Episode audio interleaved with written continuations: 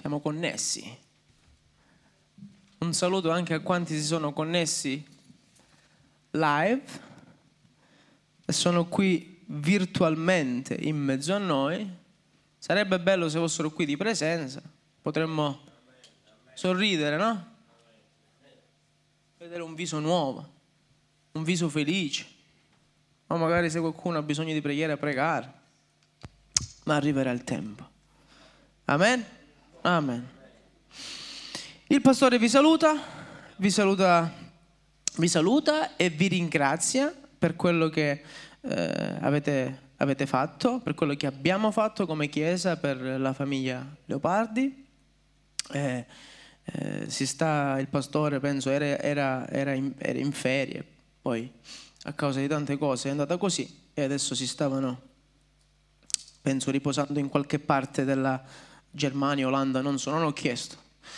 Senza perdere altro tempo, se no poi si fa tardi e Dio non può operare come deve perché poi ci sono i tedeschi e quelli sono puntuali, no? Noi che siamo italiani facciamo tutto alla, come viene allora guadagniamo il tempo e poi lo usiamo dopo. Amen? Questa mattina leggeremo nel Vangelo di Giovanni, al capitolo 4, dal versetto 1 al versetto 15. Chi non legge la Bibbia a casa, la leggiamo insieme questa mattina, 15 versetti, così facciamo una bella antipasto, una be- no, una bella colazione, antipasto ancora no, una bella colazione, un bel uh, brunch, come lo chiamano qua, no? Giovanni 4 del verso 1, il Signore sia lodato. Quando dunque Gesù seppe che i farisei avevano udito che egli faceva e battezzava più discepoli di Giovanni, si arrabbiarono. Sebbene non fosse Gesù che battezzava, ma i suoi discepoli, lasciò la Giudea, perché Gesù è uomo di pace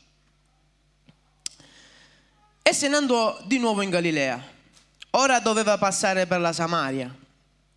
Giunse dunque a una città della Samaria chiamata Sicar, vicino al podere che Giacobbe aveva dato a suo figlio Giuseppe. E là c'era il pozzo di Giacobbe. Gesù dunque, stanco, perché anche Gesù da umano era stanco, aveva fatto un bel po' di cammino. Se guardate le mappe da Giudea fino a Sicar, ce n'è di strada, a piedi, senza pullman, senza metropolitana, senza aereo, a piedi. Stanco del cammino, stava così a sedere presso il pozzo. Era circa l'ora sesta, mezzogiorno, faceva caldo, in Samaria. Stiamo parlando del sud. Già da noi fa caldo. Immaginatevi là, una samaritana venne ad attingere l'acqua. Gesù le disse, dammi da bere. Infatti i suoi discepoli erano andati in città a comprare da mangiare. La samaritana allora gli disse, come mai? Tu che sei giudeo chiedi da bere a me, che sono una donna samaritana? Infatti i giudei non hanno relazioni con i samaritani. Gesù le rispose, se tu conoscessi il dono di Dio e chi è che ti dice dammi da bere, tu stessa gliene avresti chiesto ed egli ti avrebbe dato dell'acqua viva. La donna gli disse, Signore, non prendiamoci in giro. Tu non hai nulla per attingere e il pozzo è profondo. Da dove avresti dunque quest'acqua viva? Sei tu più grande di Giacobbe, nostro padre, che ci diede questo pozzo e ne beve egli stesso con i suoi figli il suo bestiame? Gesù le rispose, chiunque beve di quest'acqua avrà sete di nuovo, ma chi beve dell'acqua che io gli darò non avrà mai più sete. Anzi, l'acqua che io gli darò diventerà in lui una fonte d'acqua che scaturisce in vita eterna. La donna gli disse, Signore, dammi di quest'acqua, affinché io non abbia più sete e non venga più fin qui ad attingere. Amen? Questa non è una storia conosciuta, questa è una storia proprio straconosciuta. Usiamo i termini che mi hanno suggerito, straconosciuta. Il titolo di oggi è un incontro quasi, quasi casuale. Perché? Perché Gesù inizia questo cammino e la scrittura dice che doveva passare per la Samaria. Ma non è che è proprio vero. Cioè, no, non, che, non che sta mentendo o sta raccontando una bugia, ma era una delle tante strade che si potevano fare per andare dove doveva andare, cioè in Galilea, perché Galilea è più sopra, era un altro bel po' di cammino, no? Ma Gesù arrivò là. E mentre arrivò a quel pozzo, si sedette, aspettava. Aspettava. Ecco perché ho detto quasi casuale. Perché anche se può sembrare un caso, un caso non è. Perché Gesù è andato proprio con quest'intento di incontrare una donna, di incontrare una persona. Immaginatevi, voi siete per strada o siete per le vostre cose, no? ogni tanto vi ricordate, non so se voi vi ricordate, ma dirò una cosa che forse nemmeno io dovrei ricordarmela, ma me lo ricordo. C'era un programma in Italia che si chiamava Stranamore. Ve lo ricordate? Ah, ve lo ricordate? Ah, ah. Stranamore. E in questo, questo mi è venuto così, non so nemmeno come è venuto. In questo, in questo programma si recuperavano amori persi. E mentre uno viveva le sue giornate così, all'improvviso gli arrivava su furgone, questo camper, e scendeva Alberto Castagna e gli diceva: Ma come mai? Ma che è successo? Ma lo sai che è sbocciato di nuovo l'amore? Voi pensate, no? Uno, uno mentre sta vivendo la sua giornata, si può, può mai immaginare che oggi arriva tipo il camper di strano amore, proprio da me? Da me mia moglie è tutto a posto, è un esempio col microfono, con le telecamere, tu mentre sei là che stai facendo la spesa, arriva questo e dice buongiorno signore, signora, come sta? Vi potete immaginare lo stupore, no? La meraviglia. Ho banalizzato un po'. Ma voi immaginate, questa signora, la donna samaritana, no? Come tutti i santi giorni della sua vita, perché non ci avevano le cisterne Abbiamo detto in qualche domenica fa che nelle famiglie più ricche c'era un pozzo nel cortile della casa, ma questa signora evidentemente non era nemmeno ricca.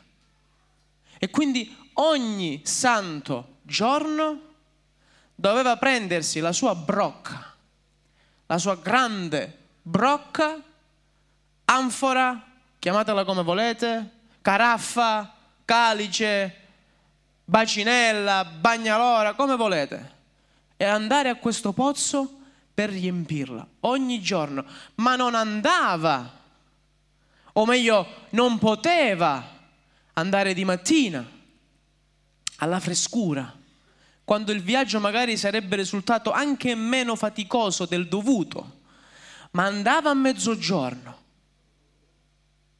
Mi ricordo d'estate, quando ero più piccolo di come sono adesso, non di altezza perché l'altezza è sempre quella, di età parlo io, e andavo a lavorare con mio zio.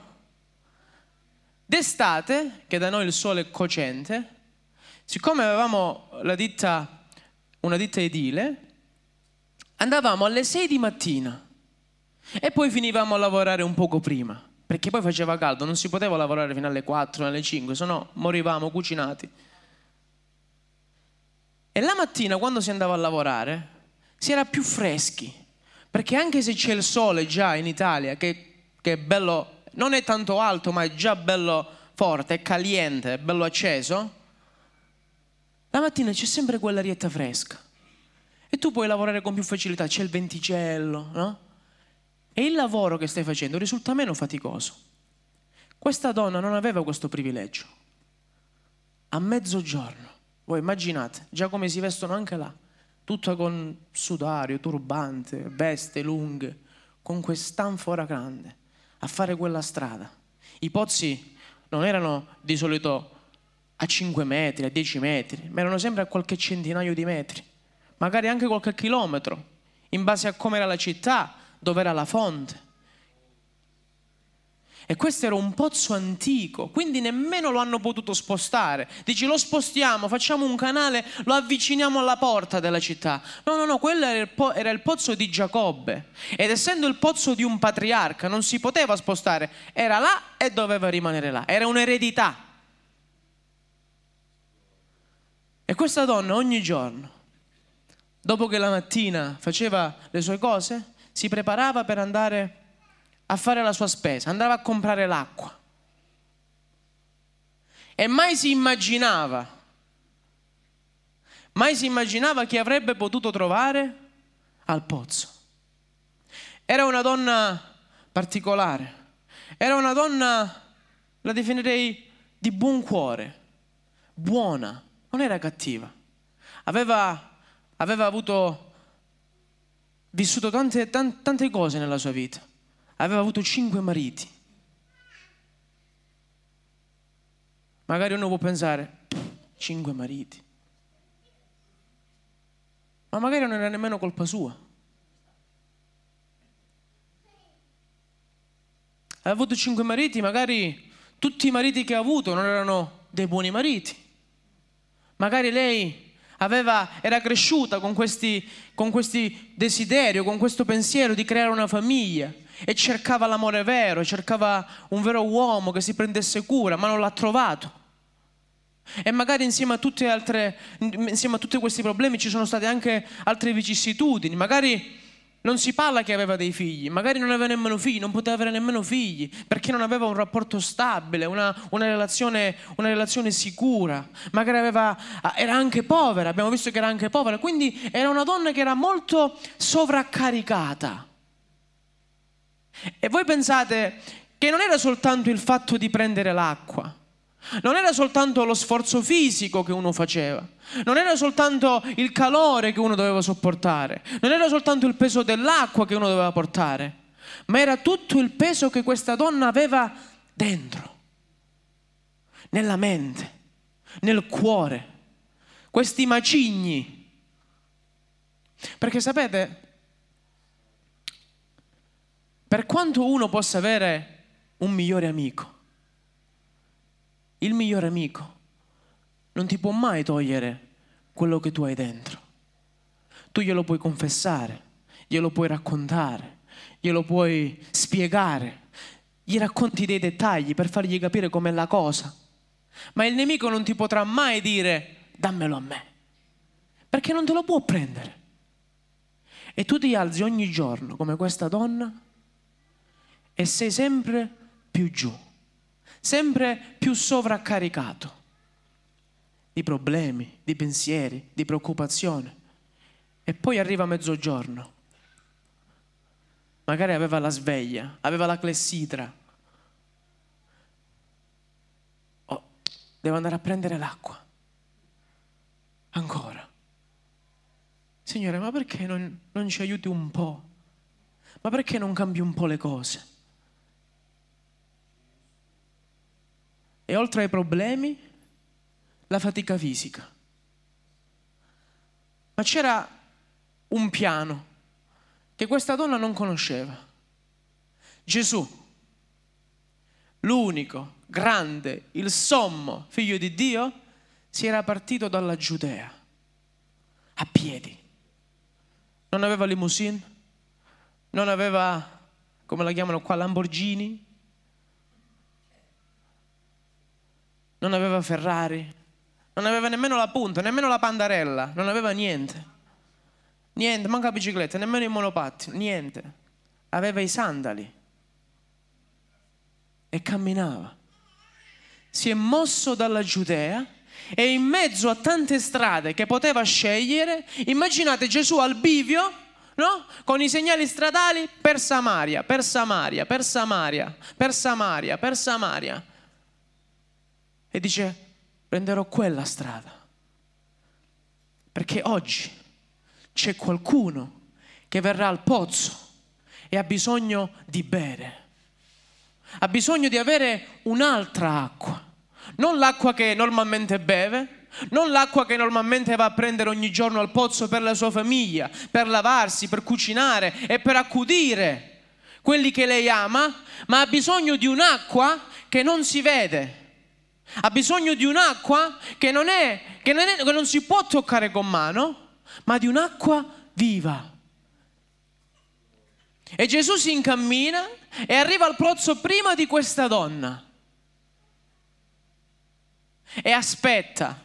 Non dice, eh ma sta facendo tardi, eh, io devo andare in Galilea. E c'è un appuntamento, io devo scappare. Gesù aspetta. Guarda caso, i discepoli vanno a comprare qualcosa. Quanto è grande la potenza di Dio. E lui rimane solo con questa donna. Fratello, sorella, non è Alberto Castagna. È Gesù in questa mattina che è venuto a incontrare te e me. Si è fatto tutta questa strada a piedi. Non ci aveva scorta, non ci aveva nulla. Ha mandato tutti via con una scusa. Andate a comprare da mangiare. E lui era lì che aspettava. Aspettava questa donna per dedicargli del tempo, per guardarla negli occhi e dirgli, io non ti ho dimenticato, io non ti ho abbandonato, io non ti ho lasciato sola, anche se sei giudicata, anche se sei una samaritana, anche se sei lontana, anche se, se, se, devi venire ogni giorno a questo pozzo, a quest'ora, perché tutti ti criticano per il tuo passato, per i tuoi modi di fare, per il tuo pensare, per i pregiudizi che hanno su di te, per come tu agisci, per come parli, per tutto quello che tu fai. Io non ti ho dimenticato, io non ti ho abbandonato. Io non ho lasciato la tua vita in balia del caso, in balia della fortuna, in balia del nemico. No, io oggi sono venuto a questo pozzo, in questo luogo, in questa località, proprio al pozzo di Giacobbe, per incontrare te. Perché io voglio, come Zaccheo, entrare a casa tua e voglio cambiare le cose. Voglio che i tuoi pensieri non siano più quelli di prima, che la tua vita non sia più quella di prima, che le tue fatiche non siano più quelle di prima, ma che tu inizi a vivere una vita nuova, non nel materiale prima, ma nello spirituale. Fratelli e sorelle, questa meditazione non è solo personale, è anche per la comunità.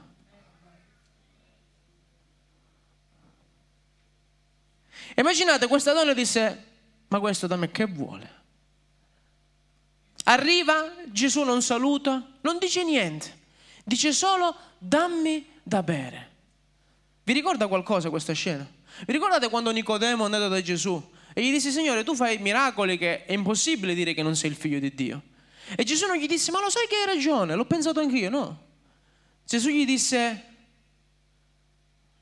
tu hai bisogno di nascere di nuovo, subito. Gesù non ha bisogno di introdurre il discorso perché non vuole perdere tempo. A volte noi quando preghiamo cominciamo, Signore, partiamo dalla Genesi per arrivare poi ai Vangeli, mentre Gesù arriva direttamente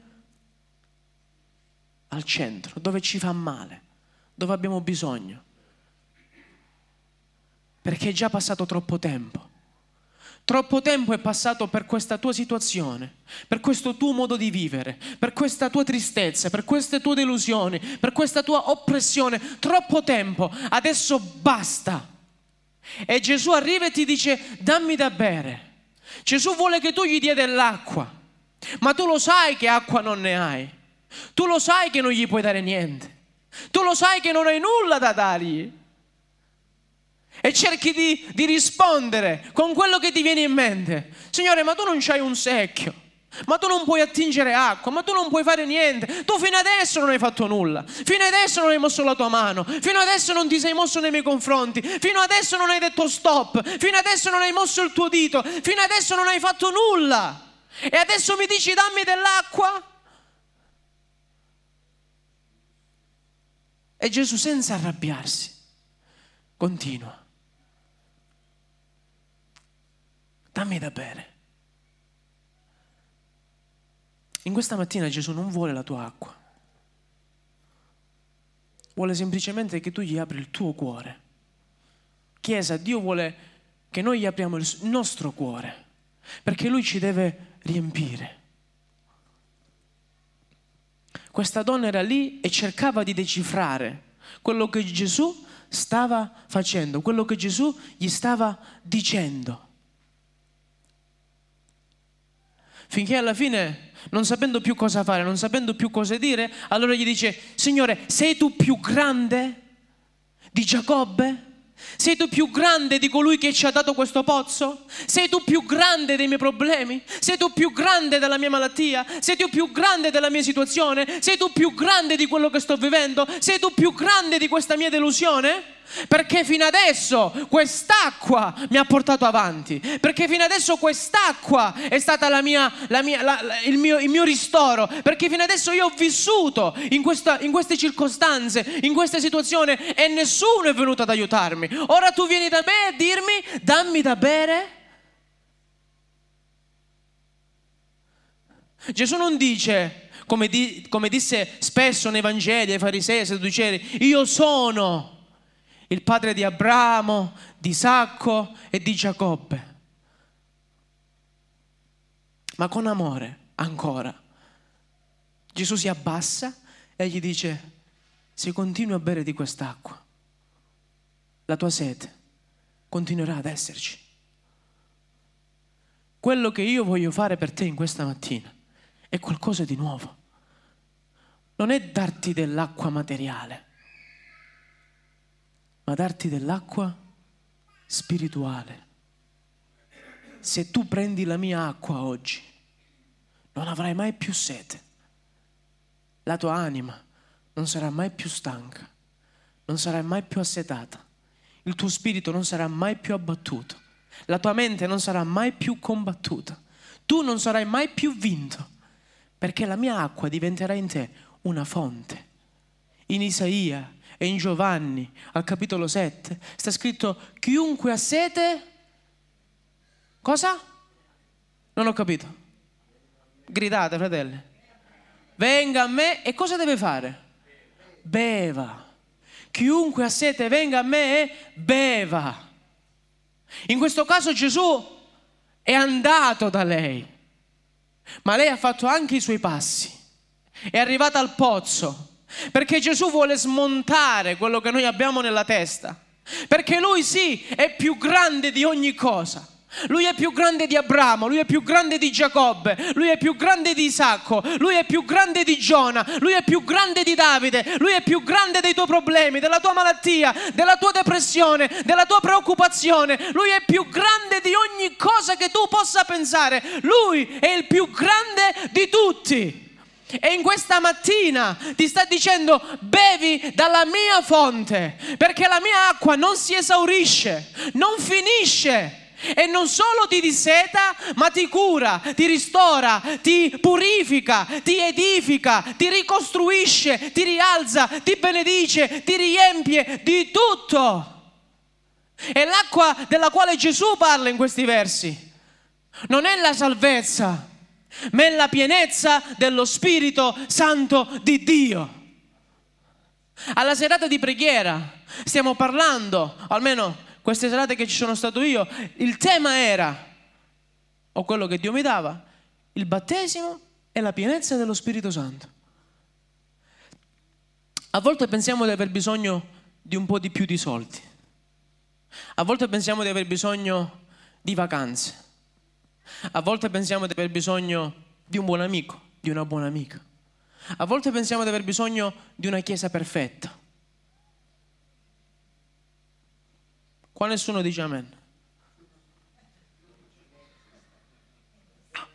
faceva mia mamma.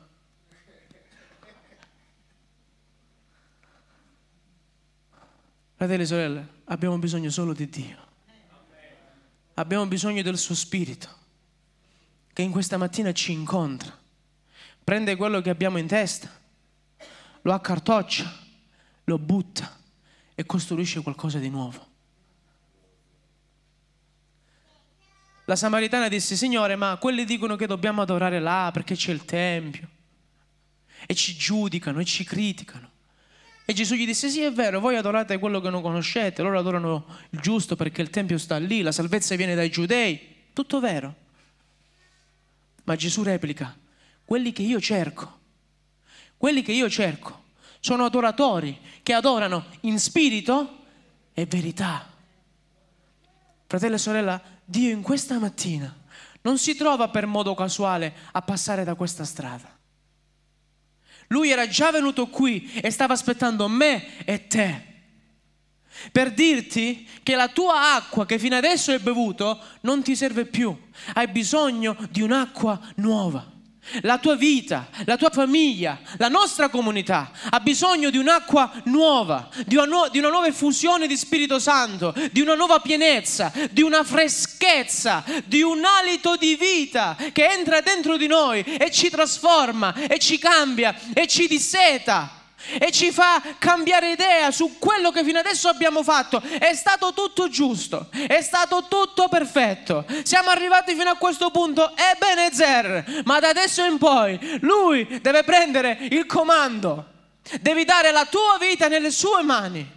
Devi fidarti dello Spirito Santo di Dio, perché Lui vuole darti quest'acqua e quest'acqua in te non morirà, non sarà una fonte tappata, non sarà un'acqua ristagnante, non sarà un'acqua putrefatta, ma sarà un'acqua viva che ti rinnoverà di giorno in giorno. E tu sarai usato e sarai benedetto e il Signore ti riempirà di doni, ti farà portare frutto, ti userà per la sua gloria e vedrai segni, miracoli, prodigi, la sua testimonianza si accompagnerà alla tua e quando tu camminerai le persone diranno un uomo e una donna di Dio. Questo è quello che Dio vuole fare. Quando la Samaritana incontrò Gesù, non ritornò a casa come prima, ma ritornò al suo paese e disse, venite, venite, venite. L'acqua che aveva bevuto iniziava a zampillare iniziava ad uscire fuori, a bagnare altre persone, a, a, a influenzare, a contagiare. E chiesero a Gesù, fermati un altro poco, fermati un altro poco, riempici un altro poco, dacci la tua acqua, abbiamo bisogno di te, abbiamo riconosciuto che tu sei il Messia, perché tu ce l'hai detto, perché ti abbiamo visto, fermati. E dissero alla donna, noi ti abbiamo creduto all'inizio per quello che tu hai detto, ma adesso non ti chiediamo più per la tua testimonianza, perché lui ha fatto lo stesso con noi. La benedizione di Dio non si finisce, la sua acqua non ha limiti. E per te? E per tutti gli altri. In questa mattina, su tempo che sempre vola, in questa mattina, non avere preconcetti e preconcetture, non farti schemi e strutture nella testa, abbandona tutto. Come la donna samaritana dice, Signore, dammi di quest'acqua e vedrai quello che Dio farà nella tua vita. Dio non ti ha dimenticato, Dio non ci ha dimenticati. Dio sta preparando qualcosa di nuovo, lo ha già preparato. Nella sua parola sta scritto, non lo riconoscerete voi? Essa sta per germogliare. Germogliare. Il fiore si apre, escono i petali, i colori, il profumo. Fratello, sorella, Dio è venuto a incontrarti perché tu oggi devi germogliare, devi sbocciare. I fiumi d'acqua viva sgorgeranno dalla steppia dalla tua vita, che fino adesso hai pensato era una vita arida, era una vita triste, era una vita inutile. Dio è venuto e nella tua vita non ha aperto un pozzo, ha aperto una fonte. E quella fonte non benedirà solo te, ma benedirà tutti coloro che verranno ad attingere da quell'acqua. Posa il secchio, posa la cordicella, posa l'ancora, posa l'anfora, posa la caraffa, posa, posa tutto. Chiedi, Signore, dammi da bere. Signore, dammi di quest'acqua. Sei venuto apposta per me in questa mattina, per cambiare la mia vita, la mia situazione, e affinché la mia vita e la mia situazione diventino qualcosa di buono per altri. Vogliamo alzarci in piedi? Vogliamo chinare il capo? So che non, non c'è il tempo, lo so. Ma se in questa mattina Dio ha parlato al tuo cuore, se in questa mattina Dio ti ha toccato con la sua parola,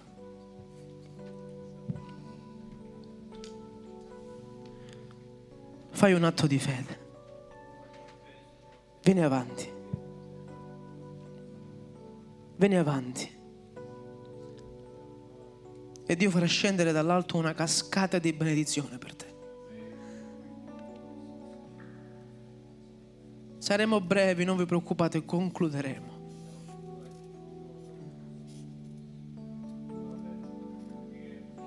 Ma sfrutta l'occasione. Tu sei venuta come ogni giorno al pozzo, come ogni domenica sei venuta in chiesa. Ma Dio ha lasciato la Giudea per venire a incontrare te.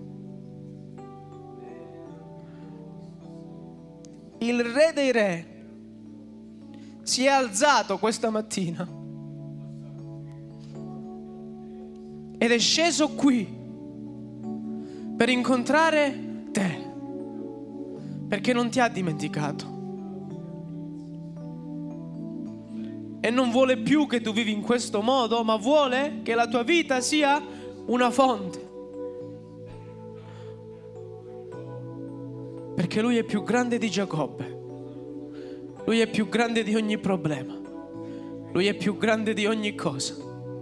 Lui è l'Altissimo, è l'ammirabile, il consolatore, colui che ha, ris- ha, ha sconfitto ogni cosa, è risorto dalla morte. Non c'è più nessuna condanna per quelli che credono in Cristo Gesù non avere vergogna. Fai un passo di fede. Pregherò per te. Io non ti toccherò perché io non posso cambiare le cose. Ma Dio stenderà la sua mano e il suo dito toccherà la tua vita. Non da domani, non da martedì, non dal mese prossimo, da oggi tu sarai una fonte d'acqua viva che darà sempre acqua, che darà sete, che darà acqua per dissetare gli assetati, i bisognosi, gli ammalati. Dio ti userà per portare frutto alla sua lode e gloria. Alleluia. Grazie per la tua presenza, Signore. Grazie per l'opera tua. Grazie per il tuo Santo Spirito, Padre. Soffia, Signore. Soffia su di noi, Padre. Riempi la tua casa, il tuo luogo, la tua chiesa. Incontra i tuoi figli, Signore. Alleluia. Alleluia. Alleluia. Gesù è qui, la sua presenza è qui, la sua potenza è qui. Alleluia, alleluia, Alleluia. Grazie Gesù.